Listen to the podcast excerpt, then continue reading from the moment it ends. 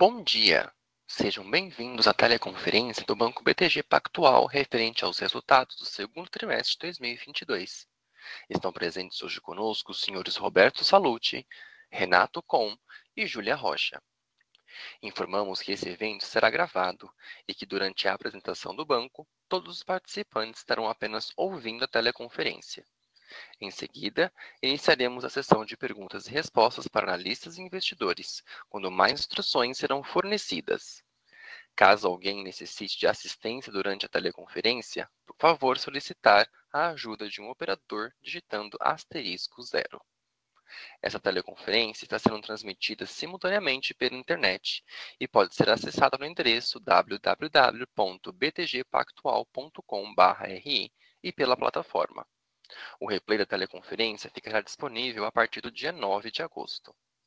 Antes de prosseguir, gostaríamos de esclarecer que eventuais declarações que possam ser feitas durante essa teleconferência, relativas às perspectivas de negócios do Banco BTG Pactual, constituem-se em expectativas da administração do banco, bem como em informações atualmente disponíveis.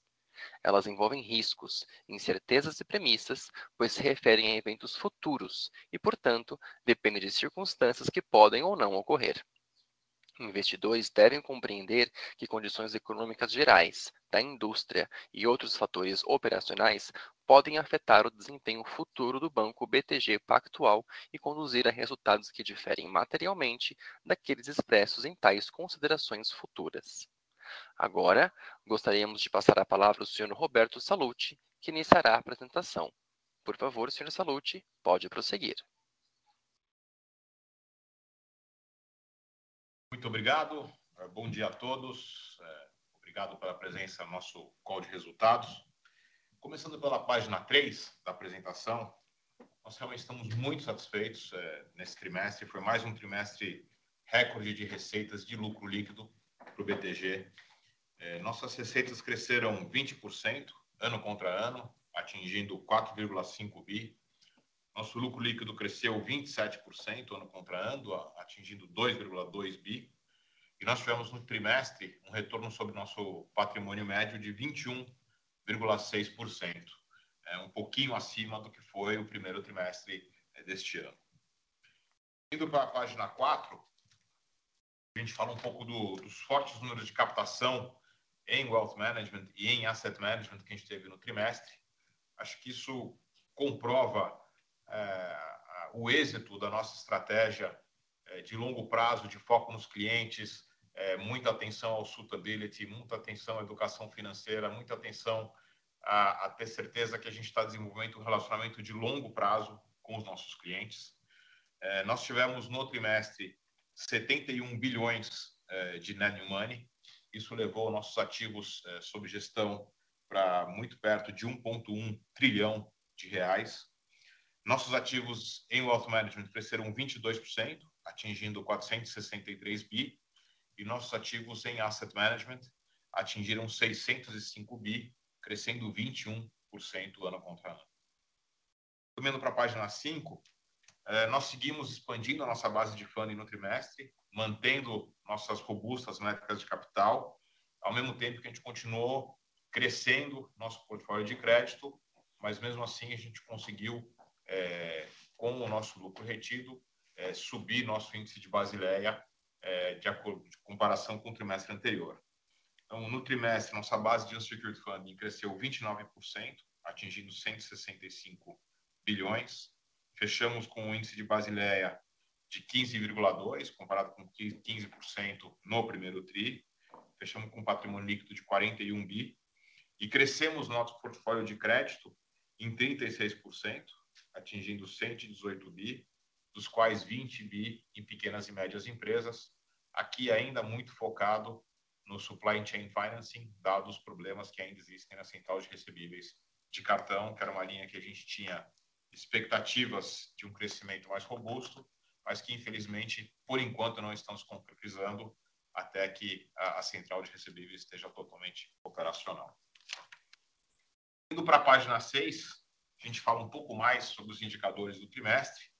Que nem eu já mencionei, tivemos receitas de 4.5 billion, lucro de 2.2 billion, ROI de 21.6%. Mantivemos nosso índice de eficiência na parte inferior da nossa banda histórica, então é muito perto de 39%. Nosso índice de remuneração é 21,6%. Fechamos o trimestre com ativos de 455 bi, patrimônio de 431,4, ou seja, uma, uma alavancagem bastante conservadora, ainda mais é, levando em conta como o BR Gap é, faz a contagem dos ativos. E nosso patrimônio líquido cresceu 18% nos últimos 12 meses, ou seja, basicamente o nosso lucro menos dividendos foi o que cresceu o nosso patrimônio líquido. E nós mantivemos aí um VAR é, médio baixo, padrões históricos, no trimestre, de 34 bips do patrimônio médio é, do, tri, do TRI. Indo para a página 7, a gente fala um pouco dos resultados no semestre, que acho que também merecem um certo destaque.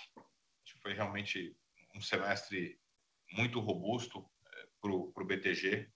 Tivemos um crescimento de 35% nas receitas, seis meses desse ano com seis meses do ano passado, atingindo 8,9 bi de receita um crescimento de 45% no lucro, atingindo 4,2 bi de lucro. No semestre, um ROI analisado de 21,5%. Novamente, o índice de eficiência na parte inferior da banda, 38,9%, e índice de remuneração de 22,1%. Também é, tivemos no trimestre, é, no semestre, um VAR muito parecido do que foi no trimestre, né? um VAR médio de 33 bips é, do que foi o patrimônio. Na página 7, a gente mostra o breakdown das diferentes áreas de negócio, das receitas, 12 meses contra 12 meses. Acho que isso aqui mostra uma distribuição bastante equilibrada entre as receitas mais ligadas a mercados, as receitas mais ligadas a corporate investment banking, as receitas ligadas a investment management, né? mais especificamente asset e wealth management. Mas o que nos deixa bastante satisfeito aqui é, né, nesse gráfico são os crescimentos das nossas franquias de clientes mais estáveis, é, especificamente Wealth Management, Asset Management e Crédito. Elas cresceram respectivamente aí 78, 20 e 38%. Então acho que isso vai bem em linha no que a gente vem falando para vocês já alguns anos e nos deixa bastante satisfeito que a gente tem, como vocês sabem, a gente tem investindo muito nos últimos anos e a gente espera que esses investimentos continuem a maturar ao longo dos próximos trimestres e anos, especialmente nessas três linhas, mas isso também acaba se refletindo nas linhas de sales and trading e investment banking, à medida que a gente vai expandindo para novos segmentos de mercado e com novos eh, produtos que a gente oferece para os nossos clientes. Na página 9, a gente fala um pouco da nossa agenda ESG. A gente segue avançando fortemente nela. É, nesse trimestre, a gente captou 1,9 bilhões em depósitos sustentáveis, o dobro do que a gente tinha captado no trimestre anterior. É, tivemos mais um trimestre de, de emissão de debêntures sustentáveis, é, totalizando no trimestre emissões para nossos clientes de 1,1 bilhão de dólares. Lançamos nosso fundo de renda fixa, ESG, é, consolidamos as nossas políticas de responsabilidade social, ambiental e climáticas do grupo, é, dentro de uma política única. Então, o Banco Pan agora tem as mesmas políticas do BTG Pactual. E também ficamos bastante satisfeitos com os prêmios que tivemos é, no, no, trimestre, mais especificamente da Global Finance, especialmente pelas nossas atividades ligadas ao investment banking, e da Environmental Finance, pelo nosso fundo de reflorestamento, que foi reconhecido como, como uma das iniciativas mais inovadoras é, do ano. Na página 10, a gente fala um pouco esse trimestre, esse semestre para a gente. Foi um trimestre que, além dos resultados financeiros, a gente também teve muitos reconhecimentos qualitativos, o que nos deixou muito honrados. A gente teve um número recorde de prêmios é, das mais prestigiadas revistas locais e internacionais. A gente acha que vale a pena destacar alguns aqui. É, como vocês sabem, a gente já tinha é, sido eleito o melhor banco de investimento do Brasil, da América Latina, até de mercados emergentes algumas vezes, mas essa foi a primeira vez que nós fomos eleitos pela Euromoney o melhor banco dos mercados emergentes, o melhor banco da América Latina e do Brasil. Isso nos deixou bastante, bastante satisfeito. Acho que do ponto de vista institucional, um reconhecimento da nossa expansão, principalmente para as áreas de varejo, e como isso começa a ser percebido, a gente começa a ser percebido como um banco completo. Na parte de sales and trading, a gente pode dizer que a gente conquistou o Grand Slam aí do Institutional Investor. Fomos eleitos número um em todas as categorias de Brasil e América Latina, ou seja, Research, Trading, Sales, Corporate Access. Acho que um grande trabalho da nossa equipe. A gente fica muito agradecido aos nossos clientes pelo reconhecimento.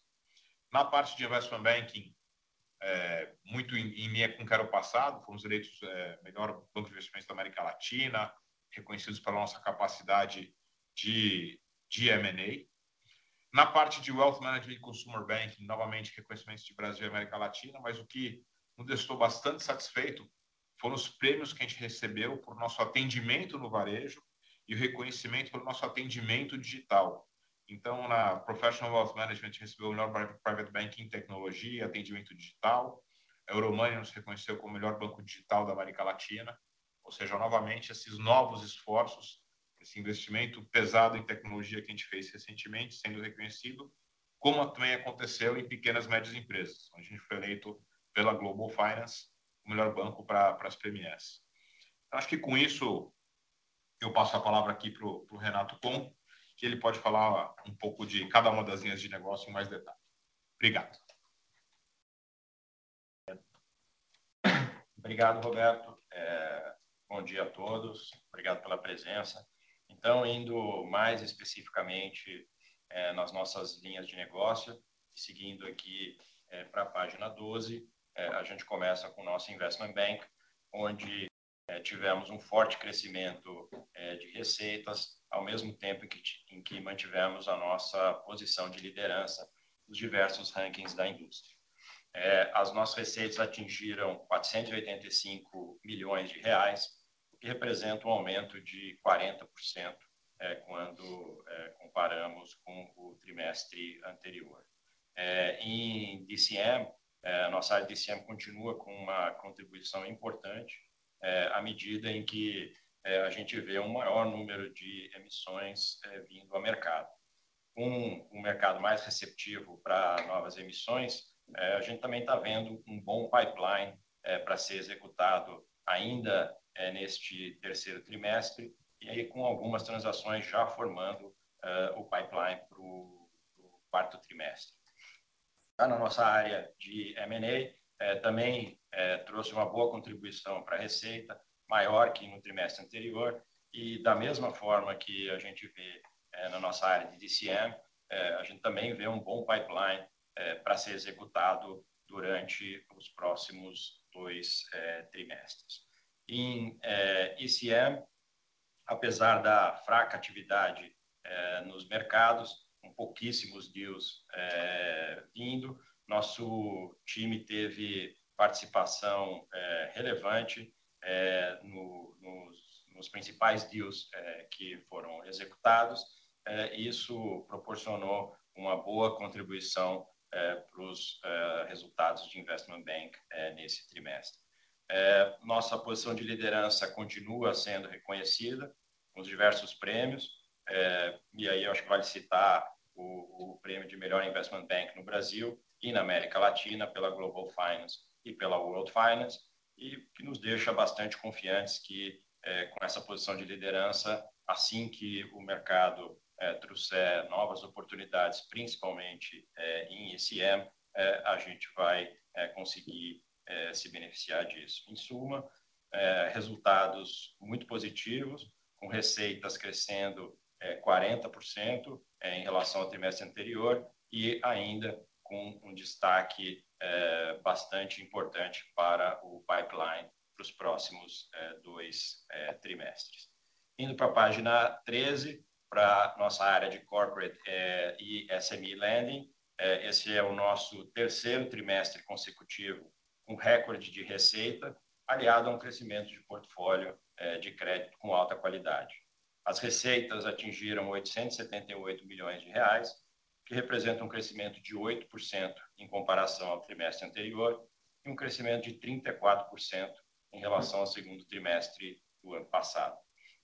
O portfólio total cresceu 6% no trimestre e 36% em relação ao segundo trimestre do ano anterior, e atingiu um valor de R$ 118 milhões. Importante ressaltar aqui que mesmo com esse crescimento, o volume do nosso portfólio ainda representa apenas 2.8 vezes o nosso patrimônio, ou seja, é um patamar ainda bastante conservador. Já o nosso portfólio de crédito pra pequenas e médias empresas cresceu 3% no trimestre e quase 40% em comparação ao segundo trimestre do ano anterior. Lembrando sempre que a gente oferece majoritariamente um único produto de antecipação de recebíveis via nossa plataforma digital, ou seja, a gente tá exposto ao risco de crédito do mesmo tipo de empresa que a gente tem no portfólio de grandes empresas e que a gente conhece muito bem e que acompanha há bastante tempo.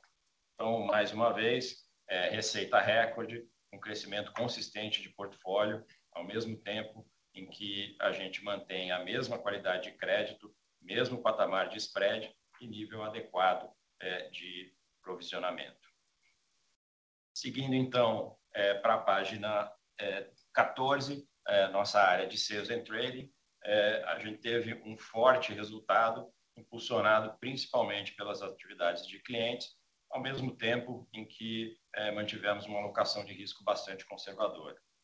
Registramos receita de 1.310 bilhões reais, que representa uma pequena queda em relação ao trimestre anterior, lembrando sempre que no trimestre anterior, a gente tinha tido o nosso melhor trimestre.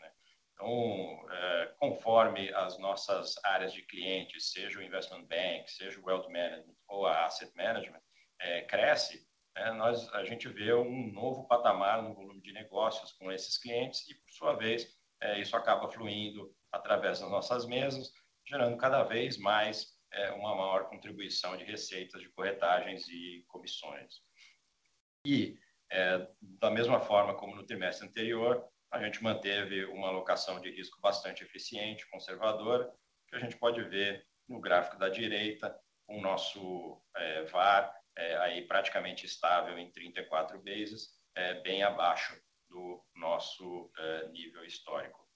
Por fim, também eu gostaria de ressaltar aqui que conquistamos o primeiro lugar em Research, em Sales, em Trading e em Corporate Access, ou seja, todas as principais categorias aqui pela Institutional Investor. Seguindo para o Asset Management, na página 15, tivemos um forte resultado e captação consistente, incluindo em fundos geridos pela BTG Pactual Asset Management. As receitas da Asset atingiram 404 million, que representa um aumento de quase 30% no trimestre e 50% quando a gente compara com o segundo trimestre do ano anterior. Esse resultado é consequência tanto do crescimento de taxa de administração e também de uma boa receita de performance que a gente recolheu durante o trimestre.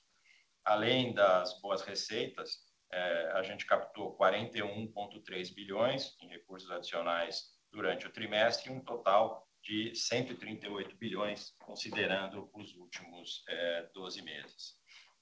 Assets under management e assets under administration continuam subindo, crescendo, atingindo o patamar de 605 billion, que representa um crescimento de 20% em relação ao segundo trimestre de 2021.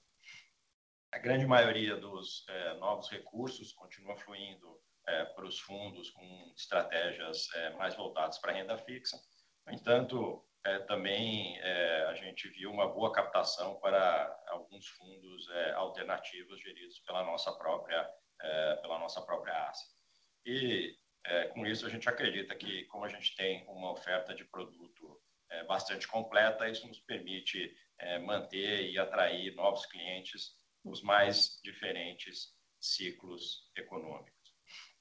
Seguindo pro Wealth Management, na página 16, esse é o nosso 14º trimestre consecutivo com recorde de receita. As receitas atingiram 621 million reais, quase 10% acima do trimestre anterior e um crescimento de 65% em comparação ao segundo trimestre do ano passado. captação atingiu quase 30 bilhões, número um pouquinho melhor que do trimestre anterior, que é bastante significativo, levando em consideração o cenário mais desafiador e a recente volatilidade dos mercados. Apesar da performance negativa dos mercados, especialmente do mercado acionário, nossos recursos sob gestão continuam subindo, atingindo a marca de 463 bilhões no final do trimestre, uma vez que os nossos clientes têm uma alocação maior em estratégias de renda fixa. Por fim, eu também queria destacar aqui que a gente foi eleito o melhor private bank na América Latina pela Global Finance, melhor private bank no Brasil pela World Finance e ainda o melhor banco digital na América Latina pela Euromoney. Seguindo para a área de Principal Investments e Participations, na página 17, onde tanto o Banco Pan quanto a Too Seguros continuam proporcionando resultados consistentes. Especificamente em Principal Investments, tivemos receitas de 46 million reais, basicamente por uma combinação de uma contribuição um pouco mais fraca das nossas estratégias de Global Markets e um custo de funding mais alto em função das recentes altas de juros. Obviamente, o aumento do custo de funding é compensado na linha de Interest and Others, que apresentou um crescimento durante o trimestre. Já em Participations, tivemos a contribuição de lucro do Banco Pan em 77 million, isso já descontando a despesa de amortização de ágio de 39 million. Tivemos também uma contribuição de 21 million da Too Seguros. Seguindo com as despesas e principais indicadores, na página 19, a gente gostaria de destacar que mantivemos nosso índice de eficiência em patamares abaixo da nossa média histórica, estável em 38.7%, ao mesmo tempo em que continuamos a crescer nossas áreas de clientes. O total de despesas operacionais cresceu somente 2% no trimestre e com as receitas. Como nossa receita cresce a taxas mais elevadas, continuamos a melhorar nossa alavancagem operacional e, portanto, a nossa rentabilidade. Tanto a linha de salários e benefícios como as provisões de bônus se mantiveram estáveis ao longo do trimestre e as despesas administrativas tiveram um aumento um pouco maior, de 13.5%, em função de uma combinação de eventos não recorrentes e alguns recorrentes, principalmente em tecnologia, conforme a gente continua a investir no desenvolvimento dos nossos negócios.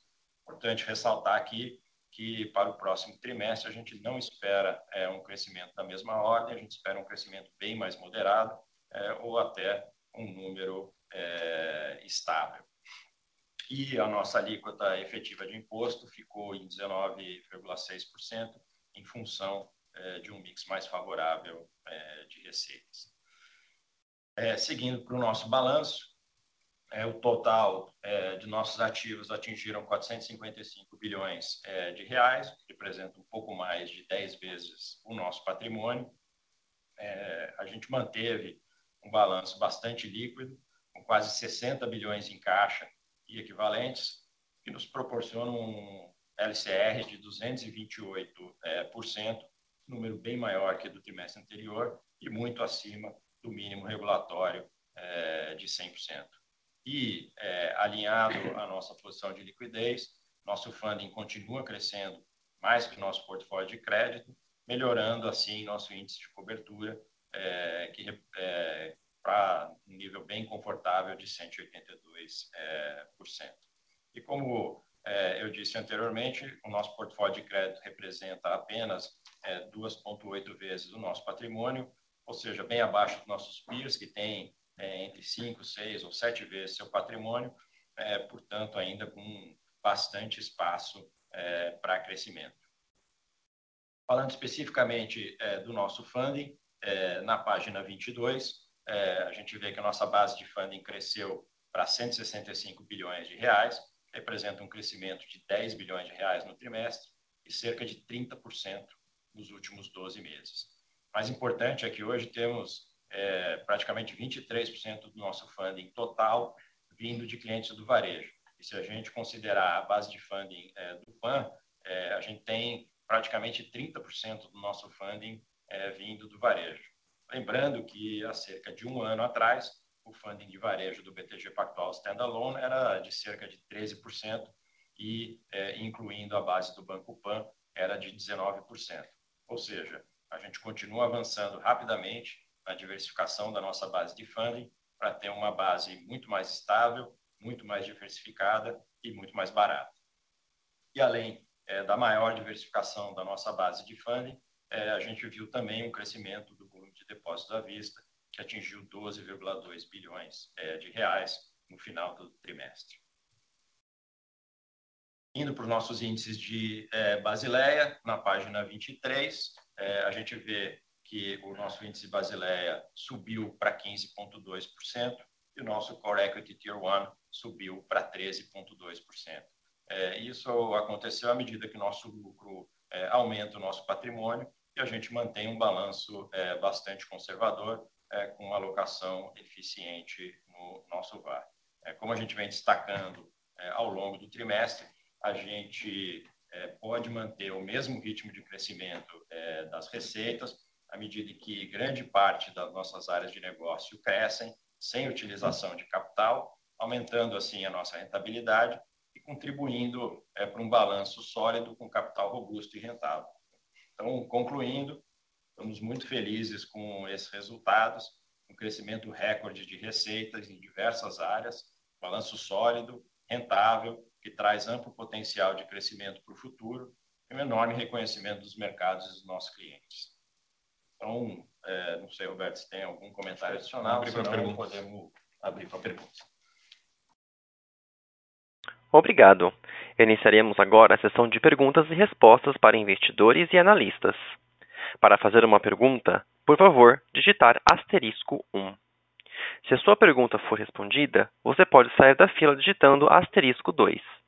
As perguntas serão atendidas na ordem que forem recebidas. Solicitamos a gentileza de tirar o telefone do gancho ao efetuarem sua pergunta. Dessa forma, uma ótima qualidade de som será oferecida. Por favor, aguardem enquanto coletamos as perguntas.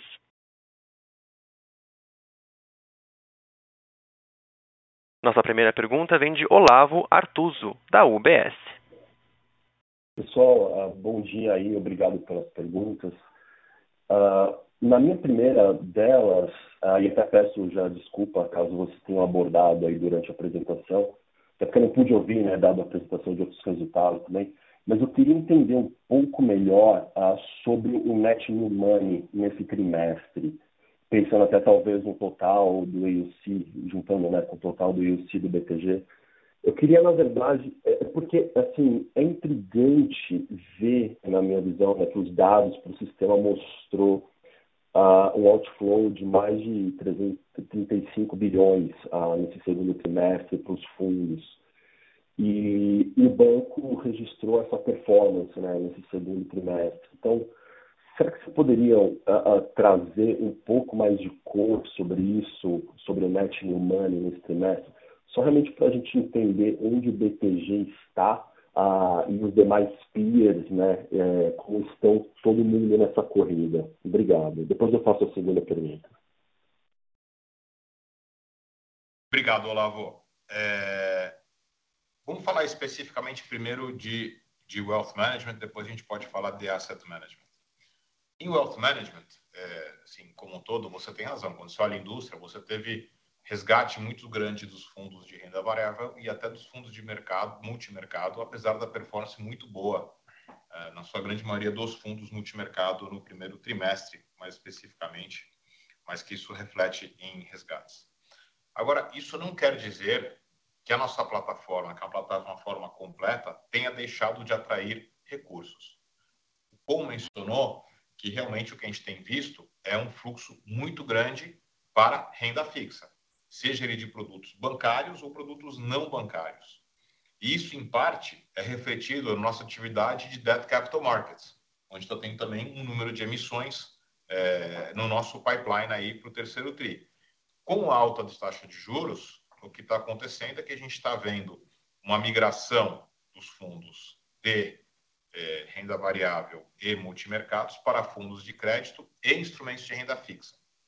Que nem eu, eu acho que eu falei no último call ou no anterior, é, sem dúvida, é, a gente, quando sempre falava de financial deepening, a gente acreditava que o Brasil caminhando para um juro real mais baixo, os investidores iam ter que buscar é, duration, risco de crédito, risco de bolsa e risco de liquidez. O que a gente está vendo é que o, os nossos clientes gostaram de ter uma plataforma especializada, mais tecnológica, com mais educação financeira, com bom atendimento. Então, a gente não está vendo os clientes buscarem, neste momento, risco de liquidez ou risco de renda variável. Mas a gente segue vendo eles buscando risco de crédito e risco de duration para se aproveitar dessas altas taxas de juros. Tá? Então, isso é um pouco do que a gente está vendo em, em Wealth Management. Em Asset Management, a gente consegue continuar vendo um pouco do mesmo fenômeno. Né? Seja na, nos nossos fundos geridos pela nossa asset, a gente vê um fluxo muito grande para os produtos ligados à renda fixa, eh, mais especificamente para os fundos de crédito. A gente segue também vendo é, bastante fluxo para a nossa franquia de alternativos. É, acho que isso aqui é muito mais um, um algo micro, né? É, dado a, a, o sucesso é, dos, dos vintages anteriores, a gente tem sido bem, bem sucedido em captar novos fundos e a gente segue vendo uma, um crescimento da nossa franquia de Fund Administration, onde pô, talvez os nossos atuais clientes não tenham tido crescimento, mas a gente segue conquistando novos clientes e à medida que eles vão tombando para a nossa plataforma de administração, isso entra como net money. Entendi, não, tá claro. Respondi sua pergunta? Obrigado. Não, respondido sim, somente. Obrigado.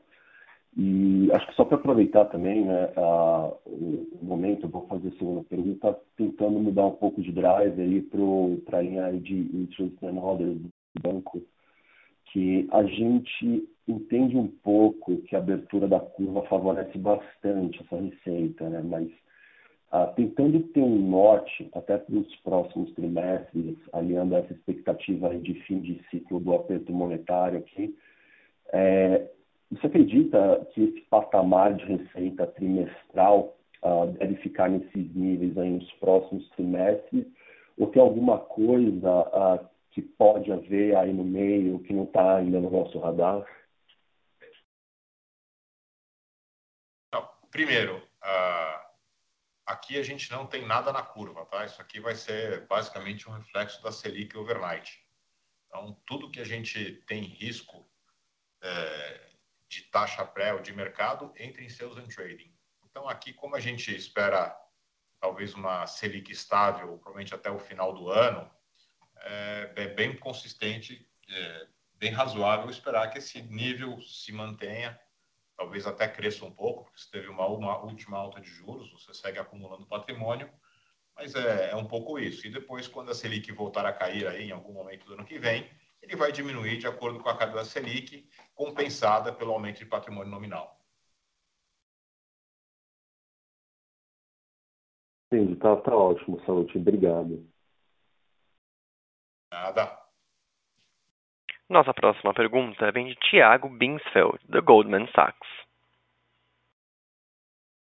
Bom dia, Salute, Renato, Júlia. É, minha primeira pergunta é mais em relação ao investment banking. Pareceu que vocês têm bastante visibilidade para o segundo semestre em relação a DCM e M&A, mas eu queria entender se, enfim, como é que tem sido a conversa com as empresas também para ECM, se vocês já têm alguma expectativa de abertura de janela. E aí, se na resposta vocês puderem falar um pouco das considerações macro também que vocês veem para 2023, então riscos relacionados a juros, inflação, eleição, enfim, tudo que vocês acharem relevante, agradeço. Eu faço minha segunda pergunta na sequência. Bom, é, quanto a ICM, a gente vê ainda para o terceiro trimestre, basicamente o mercado fechado. Você tem talvez operações é, pontuais, específicas. Acho que vamos, vamos usar o que foi o, as transações recentes. Você teve, por exemplo, o Eletrobras, que é uma coisa um pouco única. Você teve a operação the Neva, que acho que a gente foi bastante criativo, porque a gente tinha muita convicção que teria demanda de mercado em down firme. É, você teve a operação do Omega, onde você teve um investidor estratégico adquirindo é, um, um stake significativo, mas é, é, são casos muito específicos. A gente acha que isso deve continuar, é, sem dúvida, até o terceiro trimestre. Acho que o quarto trimestre vai depender é, muito do cenário, e, e, o quarto trimestre, ano que vem, vai depender muito do cenário global, de, digamos, taxa de juros e, e mercado global, e também do, das eleições no Brasil e, e, acho que reancoragem das expectativas fiscais, que acho que é a grande dúvida do mercado hoje.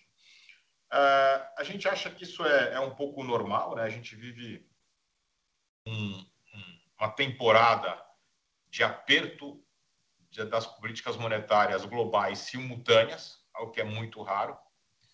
Pessoalmente, se você conversasse com a gente dois ou três meses atrás, a gente achava que para ancorar as expectativas de inflação globais, os apertos monetários seriam mais fortes do que o mercado está precificando. Apesar de, de, pessoalmente, eu achar que ainda vai precificar um pouco mais do que está aí, acho que não é nada disruptivo. Apesar que eu acho que ainda pode ter uma pequena correção da Bolsa Internacional dos níveis atuais, a grande verdade é que a gente está propriamente da metade para o fim do ciclo de aperto. Chegamos aos Estados Unidos como principal é, mercado dos Estados Unidos, o que nos leva a, a a ter uma, uma expectativa mais positiva para o quarto trimestre e para o ano que vem. acho que é a mesma coisa de Brasil, né? Acho que o Banco Central sinalizou que ou essa foi a última alta, talvez tenha uma próxima. Você vê a reação da curva de juros aqui foi muito positiva, a reação da bolsa foi positiva, também entendendo que a gente está próximo ao fim do ciclo, que em algum momento vai ter uma inflexão, porque quando você começa a olhar a taxa de juros ex ante, ela começa a ficar alta. Então, a gente espera que isso é, seja positivo para os mercados capitais de renda variável a partir do, talvez a partir do quarto trimestre, a partir do primeiro trimestre do ano que vem. Mas, sinceramente, é, dentro do, falar dos meus 30 anos de história, nada diferente do que a gente já viu aí é, em outros ciclos. Mas a gente acha que qualquer que seja o resultado da eleição, a responsabilidade fiscal e a boa política econômica vai prevalecer, talvez uma combinação um pouco diferente de um candidato e do outro, isso, junto com os fins dos ciclos de alta de, de, de juros, deixa que a gente esteja razoavelmente construtivo aí para o ano que vem, para o quarto trimestre desse ano. Obrigado, Salute. Está claro. E minha segunda pergunta é bem simples, na verdade. Vocês não falaram do soft guidance de 20% de ROI para esse ano. Queria só saber se ainda é válido ou se vocês veem algum risco para cima, para baixo, enfim, esse range que vocês tinham passado. Só para te corrigir, né? A gente nunca foi. A gente falou que nossa meta era ter um ROI acima de 20%. E é o que a gente vem entregando. É... A gente segue, como eu mencionei ali no, na, na parte de quebra de receita por business, a gente consegue enxergar é, uma dinâmica de crescimento é, na, na, mesma tendência aí recente em asset, em wealth, em crédito é, sales and trading, talvez a gente segue vendo bastante força da franquia de cliente, mas ali a gente, como eu já mencionei anteriormente, a gente teve uma boa alocação de VAR, que aí talvez você possa ter um pouco mais de afluidade, e investment banking depende mais bastante do mercado, apesar que eu acho que, é, no geral, a gente está bastante satisfeito, como você quando você tem menos atividade de renda variável, a renda fixa e M&A conseguem deixar você num patamar razoável de receitas. Então a gente, a nossa meta é, é seguir entregando acima de 20. Nossa meta é conseguir ter crescimentos trimestrais. Agora, assim, é, fora disso, a gente não está dando guidance muito diferente disso, não. Legal, está claro. É, obrigado e parabéns pelos resultados.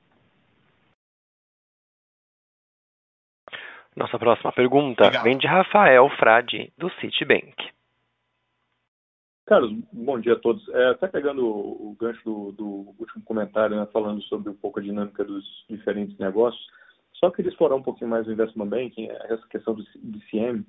Eu entendo que essa distribuição de DCM com é, talvez para para wealth ele tem ali talvez uma característica um pouco mais recorrente à medida que você começa a acessar empresas talvez de um porte menor. Queria ter, enfim, se vocês conseguissem dar uma, uma uh, talvez alguma visibilidade com relação ao qual o tamanho disso, quanto que isso pode estar sustentando o investment bank, é, talvez nos patamares atuais, e só confirmar é, aonde está o feed de distribuição, né? se o feed de distribuição ele fica nessa linha ou ele fica na linha de wealth.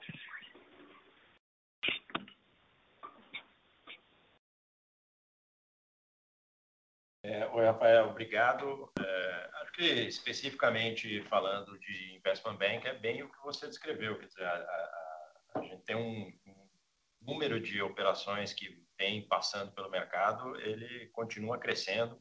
É, e o pipeline aqui para o terceiro trimestre é super forte, como eu disse é, na apresentação. Então, estamos, estamos confiantes que é, DCM vai continuar entregando é, boas receitas nesse trimestre aqui e também continua entregando receita para o quarto trimestre. e aí, especificamente em DCM, é, na sua pergunta, é, quando a gente tem feed de distribuição e quando é, o ativo é distribuído aqui na nossa plataforma de Wealth Management, o feed de distribuição fica é, na linha de Wealth Management. É, e aí, falando também é, de M&A, como eu disse, o pipeline também é bastante forte. Obviamente que o, o, os deals de M&A levam um pouco mais de tempo para ser executados, então a gente vê aí o, esse pipeline sendo executado ao longo é, do, do, terceiro e do quarto trimestre. É, somando tanto é, é o pipeline de, de DCM e de, é, da área de M&A, a gente está é, confiante que as receitas de, de investment bank vão continuar sendo bastante robustas aí para os próximos dois trimestres, que é onde a gente tem uma boa visibilidade. Tá ótimo, obrigado. Nossa próxima pergunta vem de Pedro Leduc, do Itaú BBA. Legal, bom dia a todos. Obrigado pela pergunta. Serão duas, por favor. Primeiro, se vocês puderem elaborar um pouquinho mais sobre a dinâmica do ROA no Wealth, né? o, o, o take rate, receita crescendo novamente acima do montante sob custódia. E aqui, se vocês puderem elaborar um pouquinho mais o que, que é é, produtos de investimento, o que, que já são FIIs de banking em si, se tem alguma coisa já relevante de outras linhas agregando nessa rua. Obrigado. Oi, Leduc, obrigado pela pergunta. Quer dizer, a gente continua vendo ali um, um crescimento é, do ROA, é, mas é, é, acho que o, o, principal fator do crescimento é, desse ROA é um maior crescimento da nossa área de varejo de alta renda. Né? Como a gente é, já alertou algumas vezes, essa, é, essa área, é, ela, ela, os clientes né, de varejo de alta renda, eles são mais ativos, giram mais, né? tem um ROA um pouco maior do que o ROA dos clientes de private bank, e com as, os primeiros investimentos né, que a gente fez já lá para trás, começando a amadurecer, a gente vê é, que é, esse, essa, é, o varejo de alta renda acaba acrescentando é, um, um maior aí e, e, aumentando a média. Né? Obviamente você tem um, um, segundo efeito ali que a gente vai é, que a gente é, vai acompanhar ao longo do, do, dos próximos trimestres, que é, a migração é, dos novos recursos para a renda fixa. É, a renda fixa geralmente tem um, um pouco abaixo é, do, dos ativos mais de renda variável, dos fundos multimercados de longo prazo, é, mas mesmo assim, é, com o crescimento acelerado do nosso varejo de alta renda, a gente vê, é, viu nos últimos trimestres esse ROA crescendo. E, e especificamente, não, tem, acho que, nada muito relevante em termos de produtos, diferentes é, é, produtos é, na área, acho que é o crescimento consistente mesmo do ROA e do varejo de alta renda. Excelente, obrigado. É, e a segunda pergunta, um pouco diferente, em relação a capital allocation. A gente viu o Basileia recuperando um pouquinho esse trimestre, legal, mas eu estou tentando conciliar um pouco é, os desembolsos em recompra de ações é, muito mais relevantes em recompras do Banco Pan year to date do que do próprio BTG. Vocês anunciaram acho que um bi de limite, tem então menos de 100 milhões realizados, sendo que vocês estão com o ROI acima de 20, bem limpo, crescendo. O PAN já com ROI abaixo de Selic, é, com alguns desafios. Né? Então, tentando conciliar por que a alocação para lá, não na própria ação do BTG, talvez tenha a ver com algo maior, mais estratégico a longo prazo que, que estou missing aqui. Obrigado.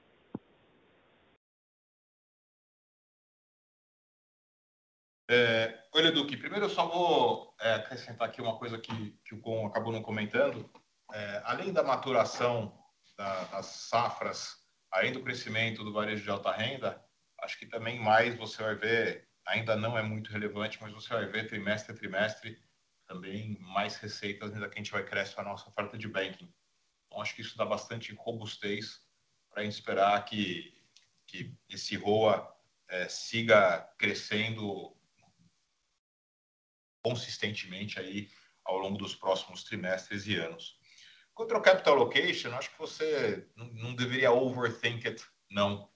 A gente acha que o PAN é, fez muitos investimentos, está maturando esse investimento, está enfrentando, digamos, uma ciclicalidade, é, seja do nível de spreads é, com alta taxa de juros, ou seja, com uma, uma PDD maior, Agora a gente acha que isso é conjuntural, a gente acha que perto de book é uma excelente é uma excelente alocação de capital. A gente também é bastante disciplinado aqui, assim, se você for fazer a conta, tem um certo ponto que a gente é bastante agressivo na recompra de DPAC. Agora lembrando aqui que a gente é um partnership, então como o nosso partnership é, ele ele trade entre nós a book value, a gente é muito muito disciplinado em criar o goodwill no nosso balanço. Então, é um pouco é, o reflexo dessas duas coisas, essa alocação de capital, mas não tem, não, não tem nada aí, nenhuma, nenhuma teoria muito elaborada é, por trás dessa alocação, não. Acho que só deixa, existe uma preocupação de alguns agentes de mercado, se a gente em algum momento ia ter que emitir ações para continuar financiando o nosso crescimento. A gente sempre falou que não, que é, dado a gente estava, a gente emitiu ações três vezes, a gente é muito seletivo em nos diluir, a gente não gosta de se diluir, é, porque a gente estava vendo um momento muito atrativo para a gente ganhar market share e crescer as franquias. Tanto que a gente conseguiu alocar esse capital muito rapidamente, muito eficientemente existia uma dúvida se a gente ia continuar sustentando o nosso crescimento e a gente sempre respondeu que a gente estava confiante que o nível do nosso retained earnings e mais uh, novas emissões de Tier 2, eh, que a gente está abaixo do que a gente considera ideal de combinação de Tier 1 e Tier 2, davam muito conforto da gente continuar crescendo aceleradamente sem ter que acessar o mercado. Então a gente fica bastante satisfeito que acho que esse trimestre é um pouco evidencia o que a gente vinha falando para vocês.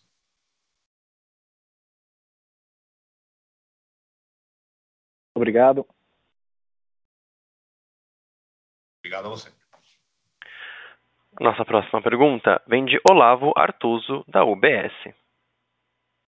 Pessoal, obrigado de novo. Uh, só para fazer um follow-up, que acho que está trazendo um ponto que seria legal a gente ter uma atualização, né?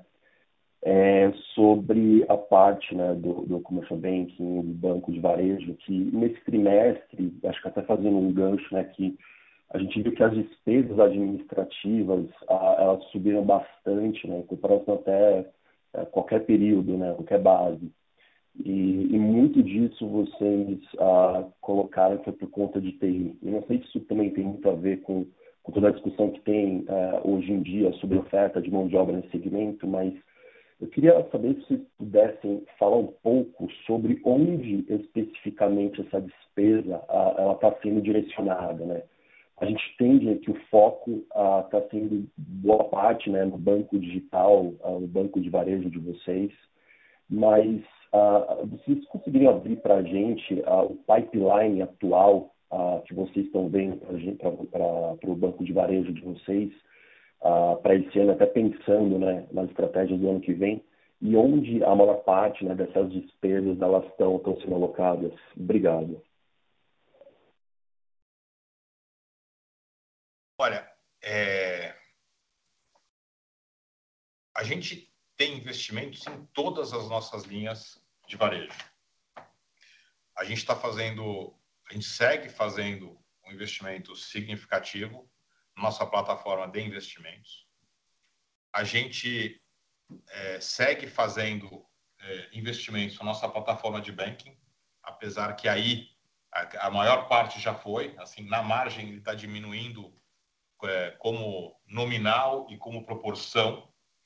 A gente segue fazendo investimentos que aumentaram nossa plataforma de empresas, é, PME, que também vai servir depois a outros nichos, que acaba sendo uma oferta para empresas como um todo. A gente tem uma agenda aí bastante ambiciosa de aumentar a nossa oferta de produtos.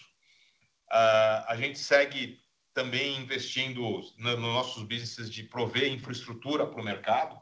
Então, a gente segue investindo no, no, na parte tecnológica de Fund Administration, de Banking as a Service, na parte do, do BTG Solutions, que a gente está oferecendo para a indústria de asset.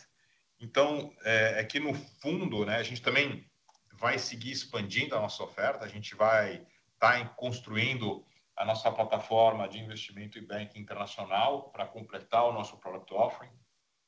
Então, é, no fundo, a gente e a gente sempre estava, entre aspas, devendo é, capacidade de TI, porque a gente só contratava equipe de TI à medida, na medida que a gente acreditava que a gente podia passar a cultura e os valores da empresa para esses novos hires. Isso te dá uma velocidade de contratação que às vezes parece é, não ser a ideal.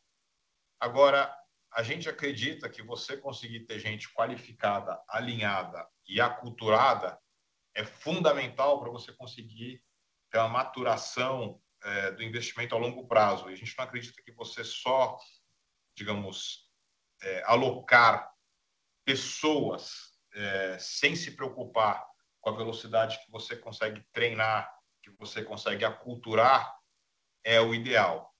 Então, por isso, apesar, é, num, sem dúvida, o mercado ficou mais é, menos competitivo com essa correção que teve.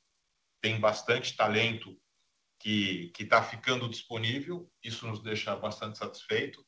Acho que também tem um pouco, às vezes, de choque de realidade, que a gente fica só lembrando das histórias que dão certo, também histórias que não dão certo. E isso é, talvez to torne um business mais estabelecido e com crescimento como o nosso é, mais atrativo do que as pessoas estão achando. Então a gente vai, a gente segue ainda, ainda temos um crescimento marginal para fazer de equipe, mas a gente está satisfeito que um ano atrás a gente podia ficar muito frustrado porque a gente gostaria que fosse mais rápido. Agora a gente tinha consciência que às vezes só você botar mais gente não quer necessariamente dizer que você vai fechar os gaps de tecnologia. Talvez você entre num ponto da entropia. Então, a gente sempre tomou muito cuidado com isso. Então, a gente segue fazendo bastante investimento e, e talvez seja um pouco diferente do que você percebe de fora, porque tem muita coisa acontecendo aqui, porque a gente está realmente enxergando a tecnologia como uma grande alavanca operacional para todos os nossos negócios e não só para o varejo. Não, tá ótimo. Obrigado, muito obrigado. Senhoras e senhores, a sessão de perguntas e respostas está encerrada. Passamos agora a palavra ao Sr. Salute para suas considerações finais. Mais uma vez, obrigado a todos aí por participarem é, do nosso call de resultados. É, espero que todos tenham uma ótima semana e a gente se reúne aqui daqui três meses novamente. Obrigado a todos, um bom dia. Obrigado. A teleconferência dos resultados do Banco BTG Pactual está encerrada. Por favor, desconectem suas linhas agora.